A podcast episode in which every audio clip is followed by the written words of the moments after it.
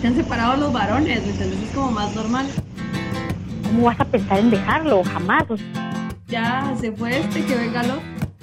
Decir uno, no, no más, ya no quiero esto. No tenemos por qué ser perfectas. Episodio 1. Buenas noches a todas. Ya empezamos con esto. Gracias primero a todas las que vieron nuestra introducción. Gracias por seguirnos en las redes sociales, por acompañarnos. y mil gracias por todos los que nos vieron, los que nos escucharon. Como habíamos dicho al inicio, no somos psicólogas, no somos eh, terapeutas ni nada por el estilo. Solamente somos dos mujeres, pues hablando de lo que nos ha pasado, de lo que no queremos que nos vuelva a pasar. y pues también muchas gracias por, por sentirse identificadas con nosotras y, y qué alegre ya, episodio número uno. Sí. Y que nuestras experiencias les sirvan.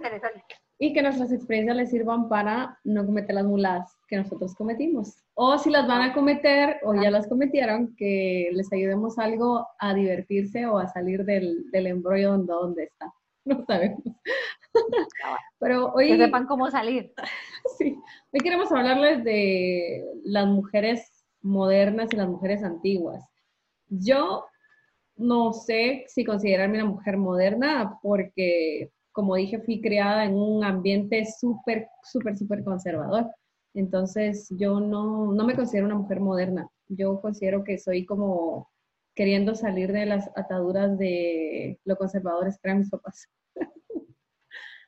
Fíjate que estaba viendo que hay mujeres pues, contemporáneas, mujeres modernas y también mujeres diversas. Entonces, pensando yo dije, vos y yo somos como que mujeres diversas, tenemos un poquito de características de ambas, vamos, porque como vos decís, nos crearon en un hogar bien conservador, pero también ya la sociedad se ha encargado de, quitarnos esa inocencia, vamos, de las mujeres contemporáneas.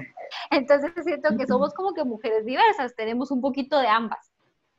Sí, yo creería que sí, eh, tal vez, o sea, sí, si el término es diverso, pues diverso. Yo diría que somos como un mix de todo, eh, yo durante mi infancia viví con mi abuela un tiempo, luego me vine ya aquí con mi mamá y toda la cosa, pero la vida entera me la compartí con una tía que es como, si no estoy mal, como 15 o 20 años mayor que mi mamá. Entonces me criaron así de, hay que aprender a cocinar, hay que atender al esposo, hay que barrer, hay que planchar, hay que ser educada, no hay que decir malas palabras y todo. Y al final eh, terminé siendo todo lo contrario. Sí sé cocinar, pero porque la vida te obliga a cocinarte a ti misma, creo yo. Es, tenés que encontrar la forma cuando estás sola de, ver qué comes, de ver qué haces. Igual. de sobrevivir, va. Ajá. Y cuando me casé, pues que tuve que aprender a cocinar las cosas que al individuo este le gustaban. Pero poco a poco yo creo que he ido rompiendo ese, ese cascarón donde me tuvieron porque pues al final terminé haciendo todo lo que mi mamá tal vez no quería, o, lo que mi tía no quería, o lo que mi papá no quería, pero como dijimos al principio, al día de hoy soy una persona más feliz. Fíjate que en mi caso yo también pues crecí con mi agua una buena parte de mi vida y me recuerdo que mi abuela era así como de, aquí están tus muñecas, jugada de bebés, jugada de comidita, eh, o sea, pensá en que más adelante te tenés que casar, tienes que tener una familia, quiero que me des un bisnieto, cosas así, ¿va? Entonces sí fue como, como que el chip que le meten a uno, de que eso es lo único que una mujer como que hasta cierto punto puede lograr, ¿va? y con quien te cases es con quien vas a terminar tus días, ¿va? Pero también pienso que en algún momento fui una mujer contemporánea, definitivamente, sí, total, va, súper sumisa, eh, no decía lo que opinaba, era así como, sí, lo que usted diga, algo así. Y pues, yo, me levant, pues, yo me levantaba a hacer desayuno a las tres y media de la mañana, ¿vos? Yo me levantaba también a, las seis de la mañana a hacer sí a picar frutita, a poner eh, miel en bolsita para la fruta y la salsita para las tostas. O sea, así va, demasiado también, ay, no sé, demasiado mula, digo yo. así como mucho. Y a veces regresaba este chatío, dijo, de trabajar y yo así como, ¿y tu lonchera? Está. Ah, bueno, voy a revisar y no te comiste tal cosa. Ah, se me olvidó. A la madre, si yo me esmeré un montón entonces, como que también las situaciones de la vida te van haciendo cambiar esas, eh, ese chip, vamos, y te vas volviendo una mujer pues que exige un poco más de, de, de ¿cómo te dijera yo? Como de reconocimiento a vos, o sea, o, que exigís más atención o, o, menos trabajo también en la casa, ¿va? Yo creo que menos de todo. Yo la verdad hasta el día de hoy, yo no sé cómo le hace mi mamá.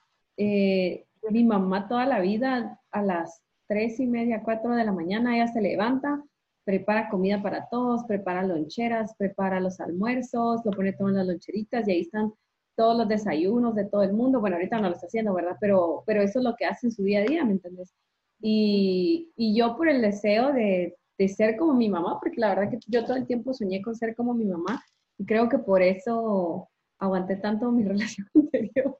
No la de mi exnovio, no la del papá de mi nena, sino mi relación de, de mi ex esposo porque yo miraba que mi mami hacía todo por mi papá, mi papá pues era un hombre, ¿me entiendes?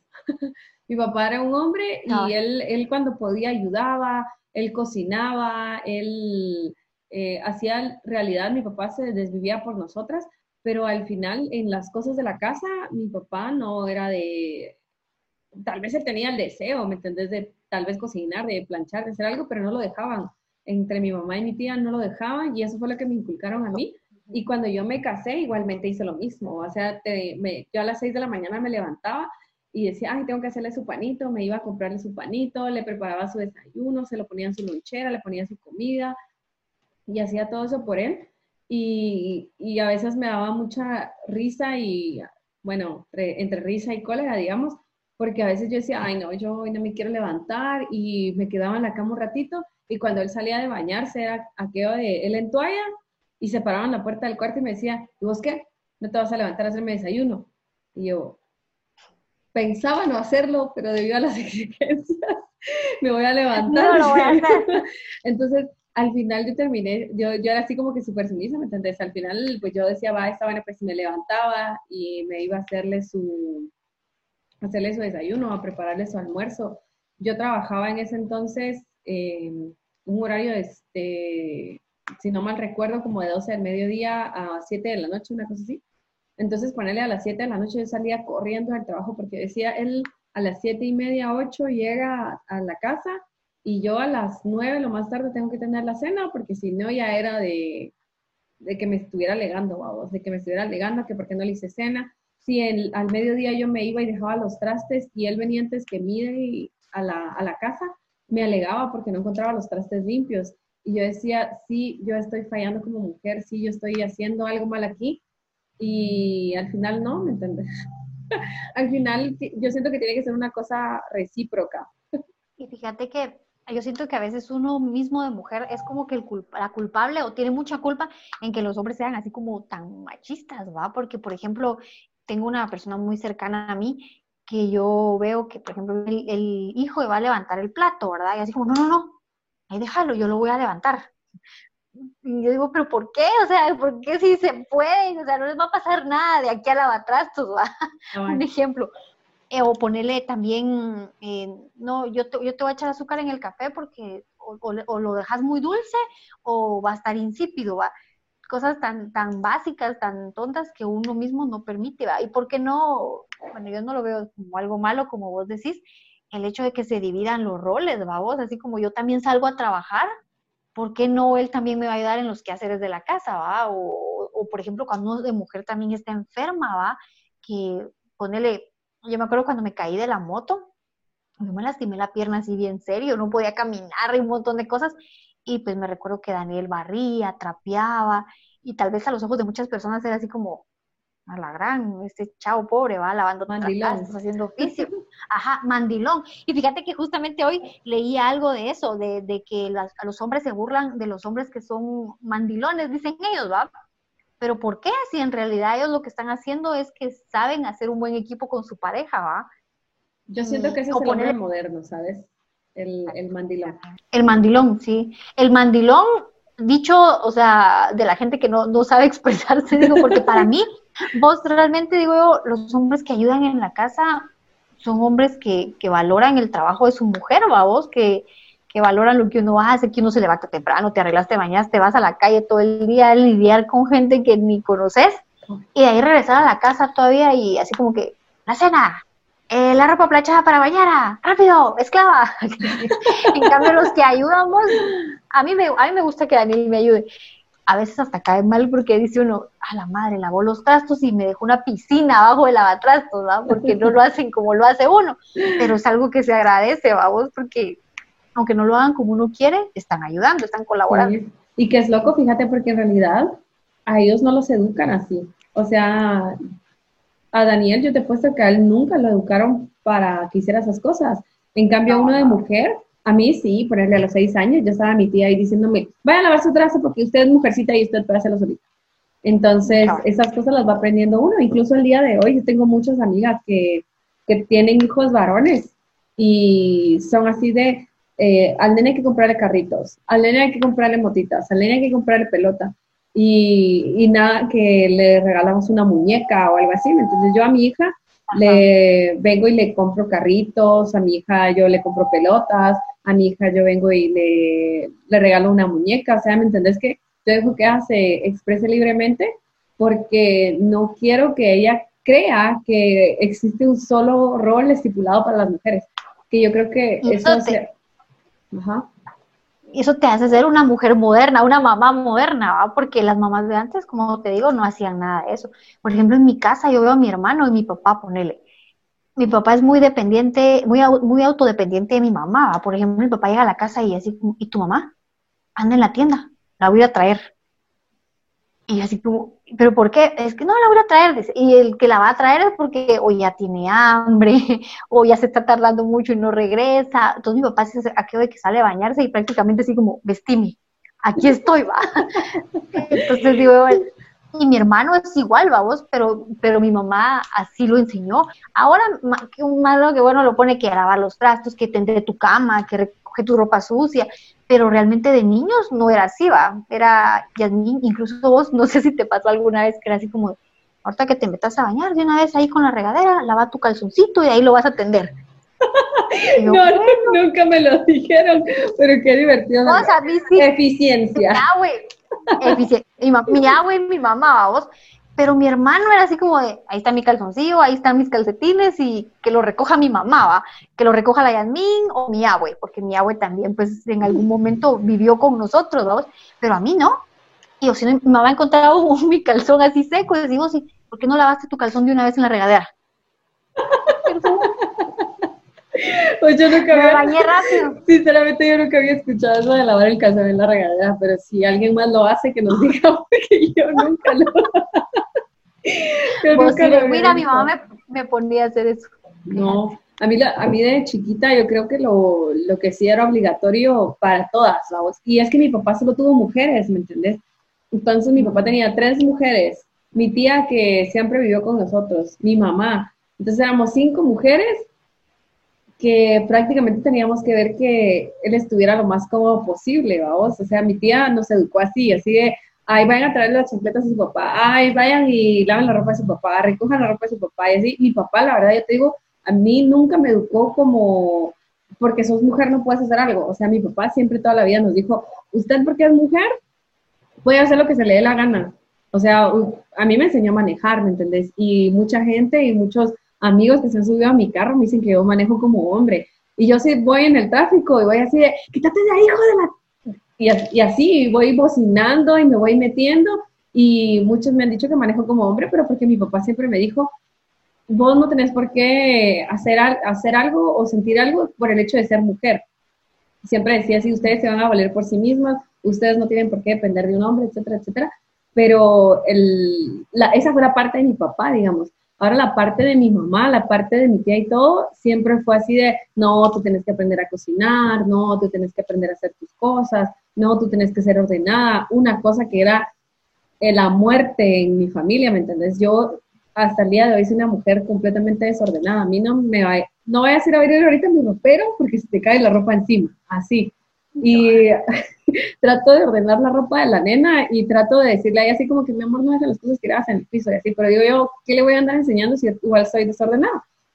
Entonces era, ese era el, issue con, mis, con, mis, con, mi, con mi tía y mi mamá, o sea, era todo el tiempo, es que eso es una desordenada, como son mujercita, tenés que aprender a ser ordenada, como son mujercita, tenés que ser siempre limpia, como son mujercita, tenés que aprender a hacer esto. Yo te digo, yo eh, sé cocinar un montón de cosas porque al final por ser mujercita tenía que aprender a hacer un montón de cosas. Sí, en mi caso, ponerle, eh, sí, igual, yo sé cocinar por eso, porque así como que mi mamá, mira, me voy a ir de, tengo familia en un departamento, entonces me voy a ir a Huehue. Y yo, ah, vaya, entonces te quedas a cargo de tu papá sus camisas, sus pantalones, sus calzoncillos, sus calcetines, su comida no le puede faltar, va, su comida no puede faltar. Entonces, sí, aprendí eso, aunque te soy sincera, yo en mi casa de, de, soltera hacía muy poco, realmente muy poco. Mi mamá sí se discutía todo, decimos que oficio, todos los que haces de la casa en su mayoría se los discutía mi mamá sola, va. Y aparte de eso, tuve la, la mala escuela, si lo querés ver así, de que mi abuelita toda la vida me tendió mi cama o sea, yo al día de hoy, eso es algo que es bien gracioso porque Daniel es quien tiende la cama en mi casa, vamos. O sea, yo no tiendo mi cama, hasta el día de hoy no lo hago. Y ese es un defecto que Daniel a veces me dice, no tendiste la cama. Obviamente, cuando me quedo aquí en la casa y hago el oficio, sí la atiendo, ¿va? Pero me refiero a que yo tenga el hábito así, ay, me levanto, voy a extender mi cama, la voy a atender. No, nunca. Porque yo me levantaba y era creo que mi abuela, ay, déjeme su camita, yo se la voy a atender. Ah, bueno, cuando no, vamos la hueva. Entonces, yo sí tuve esa, esa escuela, decimos, cosa que, que ahora pues me, afecta en ese punto también, va, como te digo, hay muchas cosas que no hago, hay otras que las hace Daniel, y así va, pero eso se trata también de ser un equipo. Exactamente. O sea, si vas a estar con alguien, siento yo que, que esa persona tiene que dar 50 de lo que das tú y, y 50 eh, la otra persona, ¿va? en lo que respecta a los quehaceres del hogar, porque hay muchas ocasiones en las que el porcentaje va a ser diferente, ¿va? Pero si te digo, o sea, en, mi caso, por lo menos la, la, una experiencia que tuve yo de vivir con un hombre que fue cuando estuve casada, sí, las cosas de la casa casi todas me las discutía yo. No te voy a decir que no me ayudaba, porque sí, a veces decía, voy a echar la ropa en la lavadora, pero teníamos tal vez dos canastas de ropa y él decidía que esa dos canastas de ropa era una sola lavada, entonces era como vos decís, así como ¿sabes qué? Mejor lo voy a hacer yo y así, entonces, y, y, es bien complicado la forma en la, que te, en la que te van educando, yo creo, y al final a mí me sirvió, eh, o soy una mujer diversa, como tú dijiste al principio que éramos, porque mi papá me decía, no porque seas mujer tenés que hacer algo, o sea, me educó como varoncito, digámoslo. Y mi, mi, mamá y mi tía me educaron como toda una señorita, ¿me entiendes? Entonces, tengo este lado así como bien femenino, bien de me gusta atender, me gusta cocinarte, me gusta em, hacer cosas por ti, pero no me lo vayas a exigir porque entonces ahí es donde me, me, me prendes el apellido y digo yo, no, ya, o sea, que te planche tu camisa tu abuela y que te planche tu camisa tu madre y no, ¿me entiendes? O sea, yo sí con eso sí no puedo, yo, yo de verdad, las cosas tienen que nacer de mí para que yo diga... Que ah, te den instrucciones. Ajá, no. Las instrucciones. que en mi caso igual, ¿verdad? Por eso te, digo lo de la mujer diversa, porque por ejemplo yo, a mí, me, y a mí me encanta estar en mi casa, o sea, el oficio, y que se vea bonita, que huela rico, que esté limpio, a mí eso sí me encanta.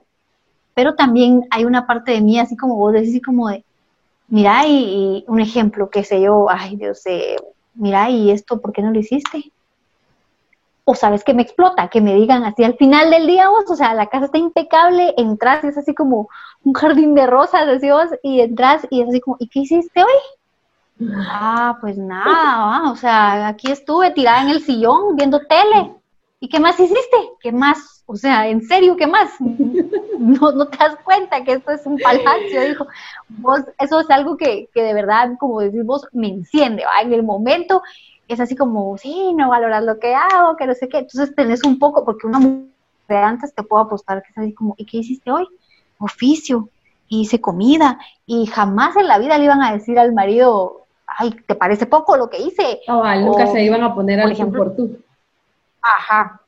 O hay días así como de, mira, y hoy no hay nada que comer. No, si quieres pedimos algo, porque no quiero cocinar, un ejemplo. Entonces, son como cositas que tenemos eh, de mujer moderna o de mujer que estaba leyendo que dice que una mujer moderna o una característica de las mujeres modernas es que no se postergan para después el, el gusto de ellas, el querer de ellas, vamos, así como de, por ejemplo, yo he visto a mi mamá en algunas ocasiones, hay un pedazo de carne y entonces hay tres personas, dividámoslo en dos y yo no voy a comer carne.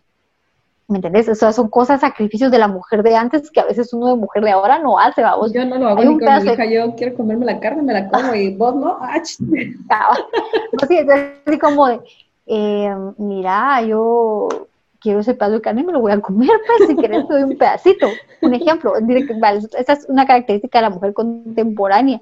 Otra que ponerle, realmente yo he visto, mi hermana es una que se, millennial, creo que es ella, o no sé, yo no, no entiendo muy bien esa definición de, de año. Bueno, pues mi hermana es una generación o dos generaciones más que nosotros. Y ya, por ejemplo, yo le hablo de, de casarse y es así como, no va, o sea, no, voy a tener mi novio y si en algún momento funciona, pues vivimos juntos, pero no me voy a casar. Cosa que uno sí va. Yo me acuerdo que yo soñaba con casarme y pues lo hice con quien no debía, vos y arruiné esa ilusión, por ajá, cabal. Pero, pero ese era mi sueño, pues yo me acuerdo que mi sueño era casarme de blanco, entrar a la iglesia y que la música y los invitados y los regalos y que la gran y, y qué mulada, porque eso es la parte bonita del matrimonio, ¿va? Pero después cuando ya viene el, caer del cielo, ya así como que, ah, ya esta es la realidad, esta es la verdad del matrimonio, tenés que cocinar, tenés que lavar, planchar, eh, aguantar un genio o un carácter de una persona que veías horas al día y ahora va a vivir con vos, va. Entonces todo eso la mujer moderna como que no está eh, dispuesta a vivirlo. Tal vez, yo siento que tal vez estamos dispuestas a vivirlo, pero en nuestros propios términos o sea, por lo menos yo, igual que vos, me, la, la cagué casándome. Pero, pero yo, fíjate que yo estoy bien loca, la verdad. Yo sí estoy bien loca porque yo sí sigo soñando con el hecho, con, con casarme feliz, ¿me entiendes? O sea, yo no te voy a decir que no me ah, casé, no. me casé feliz, pero, pero me casé porque me tenía que casar. Yo ahora, digo yo, yo, yo sí me quiero volver a casar, pero quiero que esa boda sea así de, los dos estamos seguros, yo estoy segura, ya vivimos juntos, ya sabemos que podemos formar una familia, ya estamos felices tú con lo que eres y yo con lo que soy. Entonces vamos y armemos un pachangón. Y que ahora te digo, preferiría, en aquel entonces yo quería que sirvieran así piernita y fideitos y tu cena así súper elegante, que ahora te digo, me vuelvo a casar y pongo una carreta de tacos y ahí que coman todos. pero sí, sí sueño todavía con eso ahí es donde predomina en nosotros un poco de esa mujer de antes, vamos, porque yo también, o sea, a pesar de todo lo que me pasó, es cierto, yo vivo en un libro ahorita, pero yo sí sueño con el día que Daniel me pida matrimonio, vamos, y casarme, y pues yo nunca tuve, me acuerdo que tuve una despedida soltera. Todo esto que te estoy diciendo ahorita, realmente al final lo tuve porque así lo quise, va, no porque, ay, qué triste, me tocó la vida, no, fue porque mula y porque así lo quise. Pero ponele, yo nunca tuve una despedida soltera o una pedida de mano, vos, que uno dice, ay, qué bonito. Y yo sueño con tener eso, con, como vos decís, con planear mi boda otra vez. pero chilera, ¿va?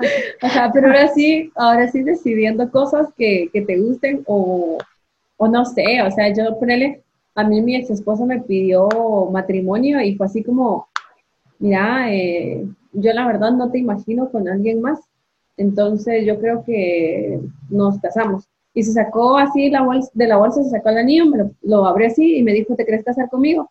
Y yo me puse a llorar y así, pero fue una pedida de mano así bien, bien sosa, ¿me entendés? Ni siquiera fue así de, me pongo de rodillas ni, ni nada, ¿me entendés? Y al final él me dijo, pero no les digas no a tus papás, no le voy a decir no a nadie. Y yo me quedé con eso pensando que estaba mal estar comprometida y estuve comprometida como cinco meses sin decirle nada a nadie, porque él me había dicho que no le dijera nada a nadie. y yo, pues como, no como mujer tonta, sumisa, entonces yo sí, mi amor, lo que tú digas, no le voy a decir nada a nadie. Vos, yo realmente no sé por qué tenemos tantas similitudes en nuestra antigua vida. A mí me pidieron matrimonio en la sala de la casa de mi ex suegra eh, y me escondieron el anillo entre un trasero de pollo de granjero. Mira, al final el lugar, la comida es lo de menos, pero fue así como de, mira, eh, ahí te comes el pollo. Y yo, ah, gracias, güey. Cuando me voy comiendo el pollo, el, el anillo, vos, y yo, y uno, es que uno tan volado, porque emocionada, yo, matrimonio, sí, sí.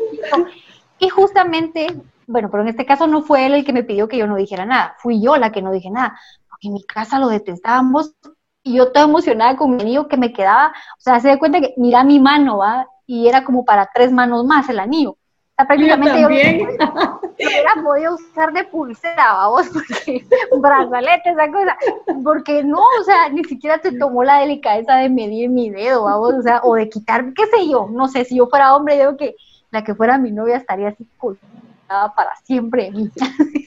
Yo también, yo, yo, sabes que me imagino una pedida de mano así de, de voy a poner un camino de rosas y voy a poner candelitas y, y, vas a estar ahí esperándome y cuando yo llegue van a sonar mariachis, así, ¿me entendés? Incluso a mi ex... A, a mi un reggaetón, no importa. Sí, no importa. Y sabes que yo, entre todas mis tonterías, al papá de mi hija, eh, yo le iba a pedir que fuera mi novia, ¿me entiendes? Porque nosotros estábamos saliendo y estábamos saliendo de, de una forma no oficial, digamos así. Entonces yo hablé en ese entonces con mi mejor amiga y le digo, mira, yo quiero, para ese entonces ya había nacido la nena. Entonces le dije, mira, es que aquel me ha dicho que seamos novios, entonces yo la verdad le voy a pedir que sea mi novio. Entonces organicemos todo, la verdad, y empezamos a organizar todos y como, ay Dios, digo que, tal vez como una semana antes de que todo pasara, de que yo me lo llevara a comer y le pidiera que fuera mi novio, me llamaron una persona X para decirme que lo habían visto con otra. Y así ve, hijo de su madre, ¿me entendés? Y yo así como que dije, no, ya para qué le voy a pedir que sea mi novio si él ya anda con otra, ¿me entiendes? Entonces ya no lo hice, pero yo sí había organizado la cenita y hasta, hasta había llamado al restaurante para decirles que en el postre pusieran, ¿quiere ser mi novio? Y el chavo que me estaba, me acuerdo el chavo que me estaba tomando la, la orden, digamos, en, en el restaurante, me dice, ¿quiere ser mi novio? Y yo, sí, sí, mi novio, le dije yo. Entonces empezó a reír y me dijo, ¿usted le va a pedir a él que sea su novia? Y yo, sí, ¿sí? Y, se empezó a reír y me dice, ay, qué bueno, señorita, me alegro mucho, me alegro mucho que las cosas estén cambiando. Y yo, así, y yo le voy a pedir. Al final no se lo pedí, pues porque ya él andaba con otra mujer, pero, pero la intención estaba. Sí, es cierto. Y no, igual como te digo, yo escondí mi, mi compromiso como por, ay vos, como por siete, ocho meses. O sea, yo realmente sí la caí así grueso, porque yo le dije a mis papás, miren, este, me pidieron matrimonio y me voy a casar. Y mi papá así como, pues yo lloraba porque no había cómo decírselo a mis papás y lloraba lloraba. O sea, realmente yo no lo disfruté para nada. Para mí fue tormentoso por todo lo que te digo. Entonces, eh, fue así como de, bueno, me voy a casar. ¿Y cuándo? En 15 días. No, hombre, en 15 días, sí, en 15 días. Es el civil y, vos todavía me acuerdo que ponerle que hoy viernes, ¿va? yo me casaba mañana y todavía en la noche le digo yo al que era mi novio, en aquel entonces le digo, mira, le digo, que, eh, mañana casarnos por el civil muy rápido, hombre, mejor dejémoslo para, organicémoslo bien para el otro mes, pero era creo que él ya sentía que me llevaban de su lado, vos. Entonces me dijo, no, si no nos casamos mañana ya no me caso contigo. Entonces se da cuenta que yo el día sábado corriendo con tamales y que mi hermana me ayudó con todos los adornos, me acuerdo yo, mi mamá también. Pero vos, digo, qué necesidad, para empezar, ni que hubiera estado embarazada, como para decir, ah, por eso está, por eso es la carrera de casarse, pero no, y tampoco era una vieja de 60 años, va, como para decir yo, ay, sí, ya, definitivamente este es el último vagón que voy a encontrar del tren, va. No. Sí, incluso ahorita yo siento que no, todavía encuentro a alguien, tal vez, a lo mejor, no sé. O sea, poner mi mami, mi mami a veces me dice, no, mi hija, no perdas las esperanzas, ahí alguien va a llegar y yo, está bien, alguien va a llegar. entonces, no pierdo las esperanzas. ¿va? Ah, bueno, entonces, eh, nuestro podcast, digamos, lo queremos dividir en varias secciones y esta sección se llama ¿Qué pensaría mi mamá? ¿Qué pensaría mi mamá? ¿Qué pensaría mi mamá? Entonces, a ver, Jazz, ¿qué pensaría tu mamá? ¿Qué pensaría mi mamá? Si leyera todas tus conversaciones del WhatsApp. mis conversaciones de WhatsApp. Tal vez, mira, las demás no habría problema, pero si leyera las mías con Daniela, ahí sí me haría un poco de clavo, vamos. Porque a veces sí nos ponemos un, un poquito intensos. nos decimos un poco de cosas intensas. Pero de ahí no, tal vez no, de eso no me preocuparía tanto, me preocuparía más así como de qué pensaría mi mamá um, si viera cómo plancho las camisas de Daniel. Soy malísima para planchar, malísima de verdad. me daría clavo. ¿Sabes que cuando yo Porque mi mamá hasta almidona las camisas, vos. ¿Y cómo se hace eso?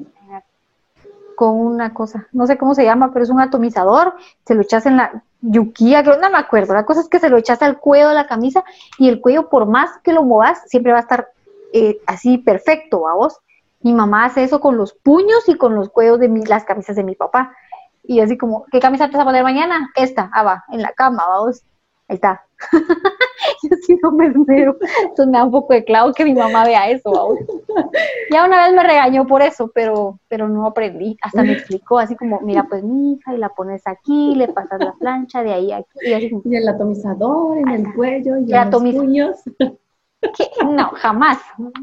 Va planchada, se nota que la planché, tal vez no perfecta, puede que lleve un quiebre por aquí y otro un poquito más acá, pero está planchada. Nada que no le cura el chaleco, vamos. Qué risa, sabes que por eso yo le compraba, aparte de todo, yo le compraba las cosas a mi ex marido, pero yo le compraba a mi ex marido camisas que no se plancharan. O sea, de esa telita que era así bien fina, de la colgas en cercha, la bajas del lazo y no se plancha por el mismo hecho de que a mí no me gustaba planchar. Entonces, ahora yo, a ver, eh, no sé, yo creo que a mi mamá le daría mucha vergüenza tal vez eh, ver cómo arreglo mis cosas. Creo que eso sí le daría así mucha pena. Incluso a veces me viene a visitar y, lo, y sabes que lo primero que hace es así, entra y pues, directo al cuarto. Y empieza, no, ¿has hecho la cama? ¿Por qué no has hecho la cama? Mira eso ahí está tirado. Mira las cosas de la nena. Mira esto. Mira lo otro. Y digo yo, ay, madre, otra vez estoy súper desordenada en todo lo que hago. Entonces yo creo que eso es lo que me da más pena. Incluso yo cocino, vamos, porque sí cocino y a veces le digo a Daniel, ¿te gustó? Sí, está muy rico. No como el de tu mamá, pero está muy rico. Ah, la gran, digo está bien. Sí, yo creo que sí. De mi forma de cocinar es lo único que me haría pena, incluso con mis abuelas, porque mi abuelita era de, de Shela, ella, y era de Shela así súper señora de Shela, ¿me entiendes? Con su traje típico y toda la cosa, que ella sí me mira a cocinar ahorita. Sabes que mi abuelita tenía una frase que me daba mucha risa porque decía que cocinar sin delantal era de machetona. Decía todo el tiempo así, ay, tan machetona, ella está cocinando sin delantal. Y yo cocino sin delantal, ¿me entiendes? O sea, yo cocino y si me manché, digo, ay, ya me manché. Pero no me gusta ni poner Incluso a veces así como, delantal. ¿qué blusa cargo? Ah, con esta. Te lo juro, o sea, pero sí, mi, mi, abuelita sí decía que las que cocinaban sin delantal, las que cocinaban en, sin gabacha eran machetonas. Machetonas. Hoy no sé qué significa el término machetona, la verdad. Pues yo sé que machetón es así como, como bruna, ¿no? Como así como, y así que se vaya, como, no sé. Algo así entiendo yo por machetona.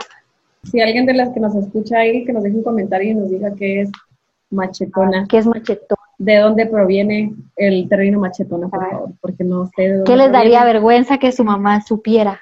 Sí, o que su mamá ¿Qué pensaría su mamá? Ay, no sé, que a mis 34 años tal vez le dará pena el que no, no haya logrado yo como que mantener mi hogar, digo yo, de antes. No sé, siento yo que tal vez a veces sí como que se avergüenzan un poco de eso, todavía va. Así como, ¿y, su hija está casada? Eso venía. ¿Está qué? Venía. ¿Qué? ¿Cómo? O sea, también qué. Cuando, cuando hablan así como, ay, es que mi hija se graduó de la universidad y que no sé qué, y la suya, eh, pues la mía tiene trabajo, gracias a Dios, ¿verdad? Se mantiene, se mantiene, ahí tiene que comer, tiene su casita. Creo que también... Mi mamá lo que hace con sus hijas, que es como la vieja confiable de mi mamá para presumirnos, es presumir a sus nietos. A veces ella, ella no presume a sus hijas, ella le dicen así, por ejemplo, mi hermana mayor que se llama Glenda, le dice, ¿y qué tal está Glendita? Ay, viera que sus hijos están hermosos, usted, Paolita, mire, pilas para el colegio. Y, así lo hace siempre. Vos, pero yo, mis papás, mis nietos, pues, o sea, así como, ¿qué van a presumir? Ah, pues mira que Yasmin tiene cinco perros. Tiene cuatro machitos y una hembrita. Y ya va por la tercera camada porque no hay mo que los castre. No va, o sea, ¿qué va a presumir? Pero ni los perros, vos, o sea, tiene un peludo bien lindo. Mira, tan bonita, ¿cómo es que se llama el, el más grande de bodoque, peluche? Venga, Bolobán. Bolobán. Bodoque va. Perdóname, amiga, por decirle de bodoque, así Bolobán. No, aquí está, mira. Aquí está. Ay, mira, qué lindo. Este sería el nieto que mi mamá podría presumir. No importa, las mamás que nos sigan presumiendo igual. Mi mamá siempre ha dicho que no importa lo que hagamos, siempre va a estar orgullosa de nosotras, aunque por ratos la enojemos.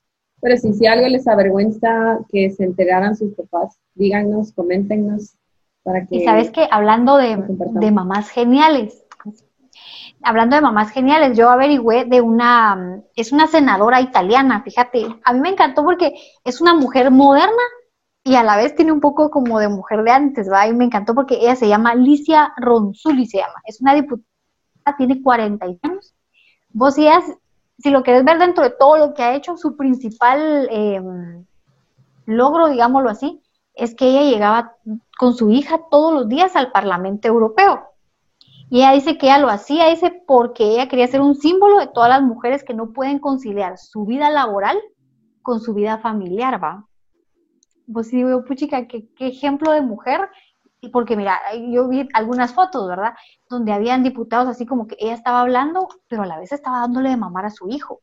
O sea, imagínatela con un micrófono en, en, el Congreso, digámoslo así, ¿va? Y dándole de mamar a su niña, o mientras ella hablaba, otra diputada con su niña jugando, o, o así. Entonces digo, ha de ser bien difícil como que sobrellevar eso y, y tener que aguantar las críticas de mucha gente, ¿verdad? Críticas buenas como también críticas malas.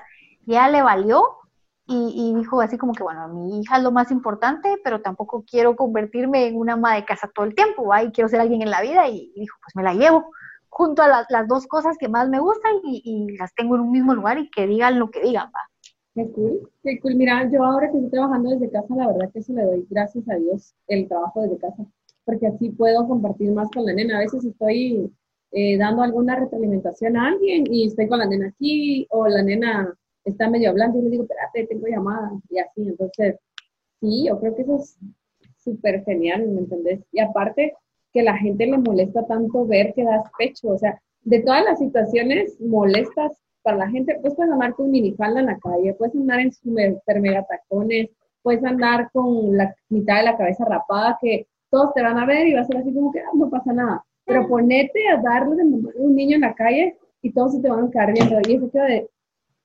Vos, y realmente no entiendo por qué se escandalizan tanto. O sea, al final, bueno, sí, obviamente hay un porcentaje de la población que tal vez no tuvo lactancia materna, pero por algún factor X, vamos. Pero de ahí realmente que un 97% de la población tuvimos lactancia materna, nuestra mamá se vio en la necesidad en algún momento de, darnos de mamar en un lugar público, pues, entonces digo yo, ¿por qué se escandalizan tanto? ¿Por qué lo, lo, no sé, lo censuran tanto? Realmente al final no entiendo el por qué. Incluso, tal vez sí, el sacártela así, como que adelante toda la gente en la calle. Pero he visto que las mamás hasta se tapan y se ponen una colchita y que no sé qué. Pues porque al final te da vergüenza, ¿me entiendes? Te da vergüenza que te anden viendo. A mí me pasó una vez estando en Esquipulas, imagínate esta cosa, estando en Esquipulas, estaba yo en una de las banquitas dándole mamar a la nena y, y, estaba yo así con la nena y eso pues me la iba a cambiar de pecho, ¿va? Entonces obviamente la nena pues me suelta este pecho, yo me quedo con el pecho hacia el aire y me dice un viejo atarantado, me dice, ay, qué bonitos pechos, señor. Y yo, estoy dándole de comer a mi hija, señor. Y yo solo me quedé así como, ¿qué le digo? ¿Me entendés? Y, y solo se me queda viendo y se toca así en la entrepierna y yo... A la madre. Y ya no le terminé de dar de mamar a la nena, ¿me entendés? Porque fue así como, hijo de su chingada madre, me arruinó por completo el momento de estarle dando alimento a mi hija, ¿me entendés? Ni siquiera fue algo así, siete. Y mi bebé está pequeña, tenía como un su año y algo, ¿me entendés? Vos y qué enfermo, porque, porque te pones a pensar que no hay algo más tierno, tierno, imagínate, o sea, nada que ver con lo que pasó por la mente del viejo desagradable, se va, porque no hay nada más tierno que ver a una mujer dándole de comer a su bebé, vos, porque es como que una conexión, te lo digo por lo que he escuchado con mis amigas, vamos, que dicen que es algo muy bonito, una conexión con el bebé directa, que no sé qué, y que un viejo así como, ay, qué buena se mira dándole de mamar a su nene, señor. No, Imagínate, vos. qué asco es que hay unos hombres que, verdad, te lo digo. Pero mira, esta diputada que genial, ¿me entiendes? O sea, prácticamente se expuso a todo. O sea, estaba completamente expuesta ahí a que dijeran de ella un montón de cosas y le importó muy poco porque lo que le importaba yo creo en ese momento era su hija. Entonces, qué genial. Bra a bravo por ella. Cabal, me parece. Bien por ella. No, por ella. Bueno, vamos a pasar a nuestra siguiente sección. ¿Qué te parece? Me parece. Vamos a ver. Eh, vamos a, eh, esta sección se llama eh, ¿Qué extraño, digámoslo así, de la mujer de antes? ¿Qué te, qué, te gustaría tener vos ahora como mujer diversa de la mujer de antes? Yo creo que de todas las cosas que yo extraño de, las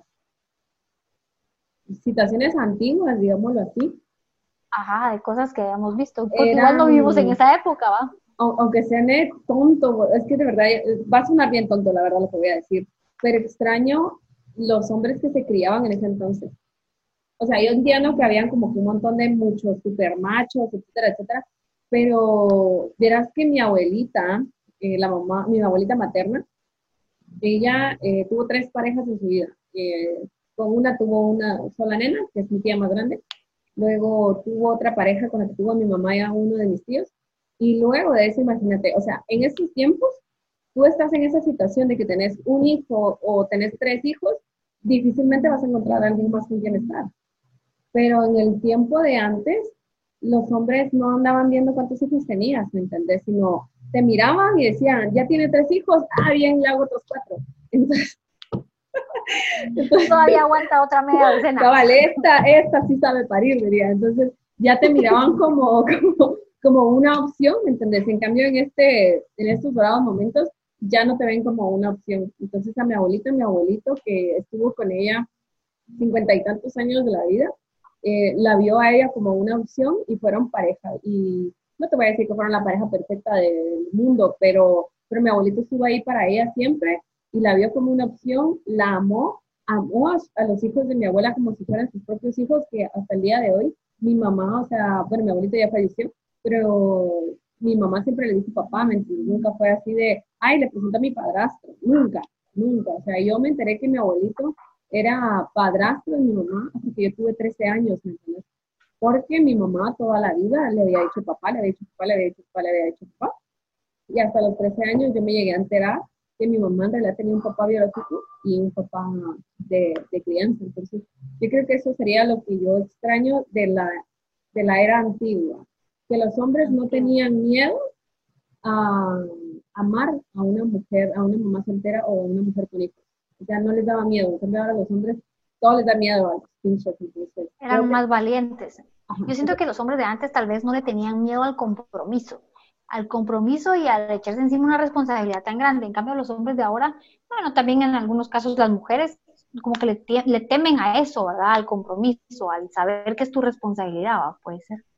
En mi caso, yo creo que eh, algo que extraño es como que la, la forma de conquistar de antes o sea, que era así como romántica, las cartitas o las canciones, boleros, vamos, no de banda ni reggaetón. Mi hermana dice que quien te dedica una de reggaetón no te quiere, dice, pero sí, va, o sea, esta manera de enamorar que te llevaban flores, que, no sé, como de, de ganarse el amor de una mujer y, y, de aquello ni pensarlo, vamos, o sea, tenía que pasar mucho tiempo y de verdad ganárselo para que una mujer les dijera, vamos pues, pero esa manera de conquistar de antes, ¿va? Eso sí, pienso yo que me hubiera gustado como que, que, que, en algún momento me conquistaran a la antigua, vamos, porque obviamente los hombres de ahora sí tienen uno que otro detalle, pero no como antes, pues yo me acuerdo que mi papá contaba que mi abuelito le llevaba rosas a mi abuelita, ya casados, ya con dos hijos, y era así como se ponían a bailar, dice boleros en la cocina. O sea, aquí nada que ver, vamos. O sea, ya en esta época eso ya no se da, pues es muy poco, muy pocos los hombres que todavía son detallistas, ¿va? Sí, yo creo que sí. Igual fíjate que mi papi, pues que en paz descanse porque ya murió mi papi, pero mi papi era así con mi mami, fíjate, él no miraba si era el cumpleaños de mi mamá, si era eh, su aniversario, nada, él decía, hoy me nace llevar las flores a mi mujer, le llevaba flores y le traía un vinito para que los dos echaran un vinito juntos en el cuarto. Y era aquello de que, de aquel romanticismo que ellos vivían, que la verdad, yo creo que ya, como vos decís, a estas alturas, difícilmente alguien eh, se toma el tiempo de hacer esas cosas. O sea, yo creo que tal vez vivimos mucho en el corre-corre del trabajo, en el corre-corre de voy por aquí, en el corre-corre de voy por allá, que, que no, no se toman el tiempo realmente de decir, bueno, esta mujer es la que me gusta, la voy a conquistar, o ya estoy con ella, no quiero que se vaya, tenemos que recordarnos de esto toda la vida, sino que ya lo miras como mero trámite, el, el hecho de estar con, con Entonces vamos a ir a la última sección, digamos, final. que, eh, de nuestro capítulo 1. Esto es, eh, lo vamos a hacer ahora mismo con nosotras, pues porque pues ni modo, pero eh, el objetivo es que las que nos escuchan nos digan o nos comenten algo de lo cual tengan dudas y nosotros podamos, como dijimos, no somos psicólogas, no tenemos nada que ver, pero sobre la experiencia que hemos tenido podemos tal vez comentarles un poco. ¿Verdad? Exacto, me parece, me parece. y esta sección se llama ¿Y luego de esto qué? luego de esto qué? Bueno, vamos a ver. Um, hablábamos de, que, por ejemplo, yo digo, y luego de divorcio, a ver, Surama, ¿qué le dirías a la Surama de antes, a la Surama de hace 10 años? ¿Qué le dirías? Mira, la Surama de hace 10 años tenía dos años de noviazgo con el que se convirtió en su ex marido. Más o menos. Vamos a ver, fue. No, tenía como tres años de estar con él, tal vez. Y me acuerdo que estaba en ese entonces trabajando, estaba en mi primer call center y no me estaba yendo nada mal, la verdad, no me estaba yendo nada mal en lo que salarialmente corresponde. Y entonces este individuo con el cual estoy casada, cabalmente estaba terminando de estudiar eh, sus básicos, porque los había sacado por. Entonces me dijo que quería ponerse a estudiar una carrera, etc. Entonces viene la Surama y le dice, no te preocupes, mi amor, yo te voy a pagar tu colegio. Entonces, creo que yo en ese momento, o le diría a la Surama de, de ese entonces, le diría que, que, era su novio, que no era su hijo.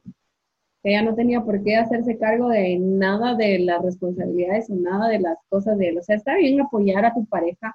Que él diga, mira, quiero estudiar, no sé, una licenciatura, quiero estudiar la universidad, quiero terminar la maestría entonces decirle tú, ah, bueno, entonces yo te voy a ayudar con las cosas de la casa, voy a tratar de, de restarte responsabilidades o cosas así, pero en ningún momento em, decirle, mira, yo te voy a pagar el colegio. Yo me acuerdo que hasta cuando se graduó fue así de, como...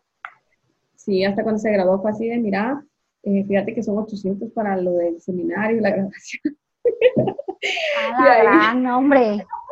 y ahí estaba yo pagando, ¿me entiendes? O sea, en su momento lo hice con amor. No voy a decir que no lo hice con amor, yo lo hice con amor, nació de mí, fue deseo mío ayudarle y lo ayudé con todo el cariño que, que se merece. Pero creo que sí, al final esa fue la puerta que abrió muchas otras puertas que luego me dejaron. Que te abrió los ojos. No, fue, fue la puerta que abrió, que desencadenó un montón de cosas, ¿me entiendes? Que desencadenó el, el hecho de, de, que luego yo mantuviera sola mi hogar y etcétera. Entonces, esa fue ese fue el primer paso eh, o la primera puerta que yo le abrí para que, yo no sé si decirlo abusar, porque va, va, a sonar feo y si él me escucha va a venir a reclamarme que yo, él nunca abusó de mí, pero va a ser, eh, fue, como un abuso financiero, ¿me entiendes? O sea, él... Hay muchas formas de abuso, no necesariamente físico. Yo, yo, yo, le abrí las puertas a que a que él hiciera con mi dinero lo que él quisiera. Sí, yo creo que eso, sería lo único que le diría a mi yo de hace 10 años, que ya, ya déjale de pagar las cosas, Urama, que trabaje por lo que necesita. que sea, pues a trabajar. ¿Y tú, ya qué le dirías a la tú de hace, no sé, vamos a ver, estás hace 5 con, con a la de hace 8 años? ay, a la de hace ocho años le diría, ya no lo rogues, ya no lo rogues, ya no, porque vos, ese mi, mi ex marido, fuimos novios un montón de tiempo y ya me dejó la cantidad de veces que te puedas imaginar. Y, yo así no, no me dejes, por favor. Y lloraba y suplicaba. Y entonces eso le diría, no seas tonta, ¿por qué le rogas? Mira, no te va a servir de nada quedarte con él. ya no sigas con él, déjalo. Eso le diría le diría que, que, mira, vos le diría que se aprenda a valorar un poco más, que se quiera un poco más. Porque sí, yo te puedo decir que hace ocho años yo, si no me quería nada, nada, nada. Y siempre lo oía así como, como una conversación cliché cuando te dicen, quédate a vos misma, valorate. Porque mucha gente te dice eso durante toda tu vida, ¿Quién no le ha dicho eso a uno? Hasta una vecina en la calle te dice así como, ay, usted tan bonita, valore, se cuide, se quiera, se X, ¿va? Cualquier persona te lo dice.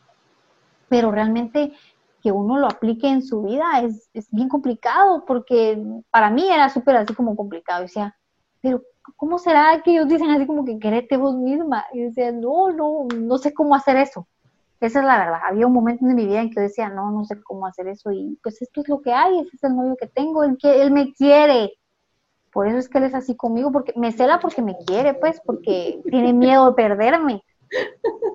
Entonces, sí, qué, complicado, yo creo que sí, es, suena bonito, o sea, suena como decís cliché, decir querete, valorate, pero no lo aplicas tan fácil, vos no lo aplicas tan fácil. A mí igual, o sea, yo te digo, eh, yo no tuve autoestima, tal vez, de cuando estuve con mi ex marido, tal vez, que te diré, unos seis años, andaba así con la autoestima por los suelos, incluso unos años antes de dejarnos, eh, me engordé así un montón, no es que ahorita esté seca, pero me engordé más. Estaba súper gordita, con la autoestima súper baja, y cuando empecé a recuperarme a mí mismo, que también sufrí depresión, ansiedad, etcétera, cuando empecé a recuperarme a mí misma fue cuando recuperé mi autoestima y fue cuando gané el valor de, de dejarlo a vos. Y luego, por mensa, como dije, que había saltado de una relación a la otra y no me di ni el tiempo así de, respirar un poquito nada, me pasó lo mismo con el papá de mi hija, entonces O sea, mi autoestima se fue a los suelos, eh, me preocupaba todo el tiempo de qué pensará él de mí, qué sentirá él por mí, qué cuando en realidad lo que me tenía que preocupar en todo momento es qué pienso yo de mí, qué siento yo por mí, qué estoy haciendo yo por mí. Eh, por mí. En ese momento es cuando te das cuenta que, y, decís, no, hombre, ya, ya basta, Sudama, ya, ya basta, ya, ya. O sea, tenés que darle la vuelta a la página y empezar a ver tu camino y empezar a ver por ti y empezar a, a ver qué necesitas tú. Porque yo creo que incluso eso era de las mujeres de antes, ¿me entendés? Las mujeres antiguas ellas no vivían para ellas, ellas vivían para, los, demás. Ellas se preocupaban siempre por qué necesitaban sus hijos, por qué necesitaba su esposo, por qué necesitaba el, tío, por qué necesitaba el papá, por qué necesitaban todos los hombres de su vida. En último.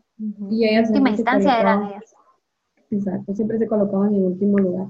Y si te das cuenta, por lo menos yo, yo sí puedo decir, mi, mi abuelita, eh, mis, mis abuelitas, ellas siempre se dejaban a ellas de último y fueron unas personas maravillosas, pero contadas las veces que yo las vi sonreír. Y creo que eso es algo que, que, tenemos nosotros que dejar y que nos vean sonreír más seguido para que le demostremos al mundo que las mujeres modernas pues podemos ser más felices. La conclusión es esto, ¿verdad? Que eh, tenemos que ser modernas, o más bien diversas, más bien diversas. Tomar todo lo bueno que nos enseñaron nuestras mamás, que nos enseñaron nuestras abuelitas, y aprender de la mujer de ahora que se valora, que se pone como prioridad, que es ella primero, ella primero y ella después y ella de tercero y ella siempre pues tampoco pasándote la raya al ser eh, una persona soberbia, etcétera, que le importe poco los sentimientos de los demás, sino preocuparte por ser feliz para que tu felicidad la puedas compartir con los demás. Exacto, ser eh, pues mujeres reales, ¿verdad? No, no escondernos atrás de nadie, ser eh, competitivas, ¿por qué no? Ser exitosas en cualquier ámbito, tanto en casa, porque como ama de casa también se puede ser exitoso, como mamá, como empresaria, como lo que hagamos, ¿verdad? Y lo más importante es que lo que hagamos nos haga feliz, ¿verdad? Y el hecho de que, de que a las demás personas no le parezcan lo que hagan, lo que hagamos, no significa, como te digo, que seamos malas, que seamos malas mujeres, Efectivamente. Sí, yo creo, yo leí y creo que también está en nuestra página que el éxito no, no se mide por la cantidad de cosas que tenés, sino el éxito se mide por cuán feliz eres.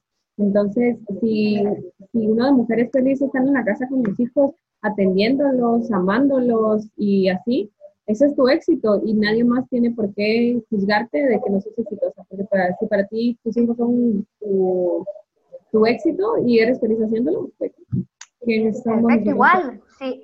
Y si a ti lo que te hace feliz es estar en una oficina y, ganar clientes o llamar o vender o comprar o qué sé yo, y ser una mujer exitosa, pues laboralmente hablando, también eso te hace feliz, perfecto. ¿Quién es uno para juzgar a una mujer que lo hace, verdad? O para juzgar a una que se queda en casa y que dice, no, a mí cocinar, preparar refacciones loncheras me hace feliz. Pues qué bien, de eso se trata, de que hagamos lo que nos haga felices, ¿verdad? Lo que nos haga felices, exacto. Hasta el final de este capítulo y lo están viendo en YouTube, dejen su like en, en YouTube. Pueden comenten, comenten mucho. También pueden suscribirse, le pueden dar la campanita para que les avise cuando tengamos un capítulo nuevo. Vamos a tener capítulo nuevo todos los lunes.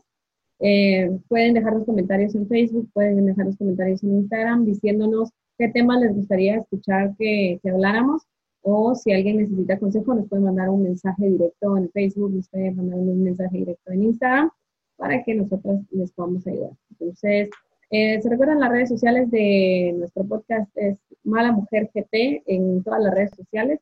Mala Mujer, ya estamos en Spotify, estamos en iTunes, estamos en todas las plataformas de podcast que se pueden ustedes imaginar para que nos puedan escuchar. Mis redes sociales son en Instagram, Surama Rojas, en Facebook, Surama Rojas y ya. En Instagram, Flacuchis11 y en Facebook, Jazz López. Ahí estamos. Y sí, síganos escuchando, comenten en la página de qué les gustaría que habláramos, si tienen algo que decir, si algo no les gustó, si algo les gustó mucho, recomiéndennos también y pues si van a dejar malos comentarios no les vamos a responder, pero de todas formas déjenos. es bueno tener gente que nos ame y que nos odie. Exacto. Y gracias por haber llegado hasta el final. Gracias a todos por escucharnos y nos vemos y nos escuchamos hasta la próxima semana. Y recuerden, sean felices sean malas. Sean malas, que eso es bueno. Gracias, nos vemos. Hasta la próxima. Adiós, hasta la próxima.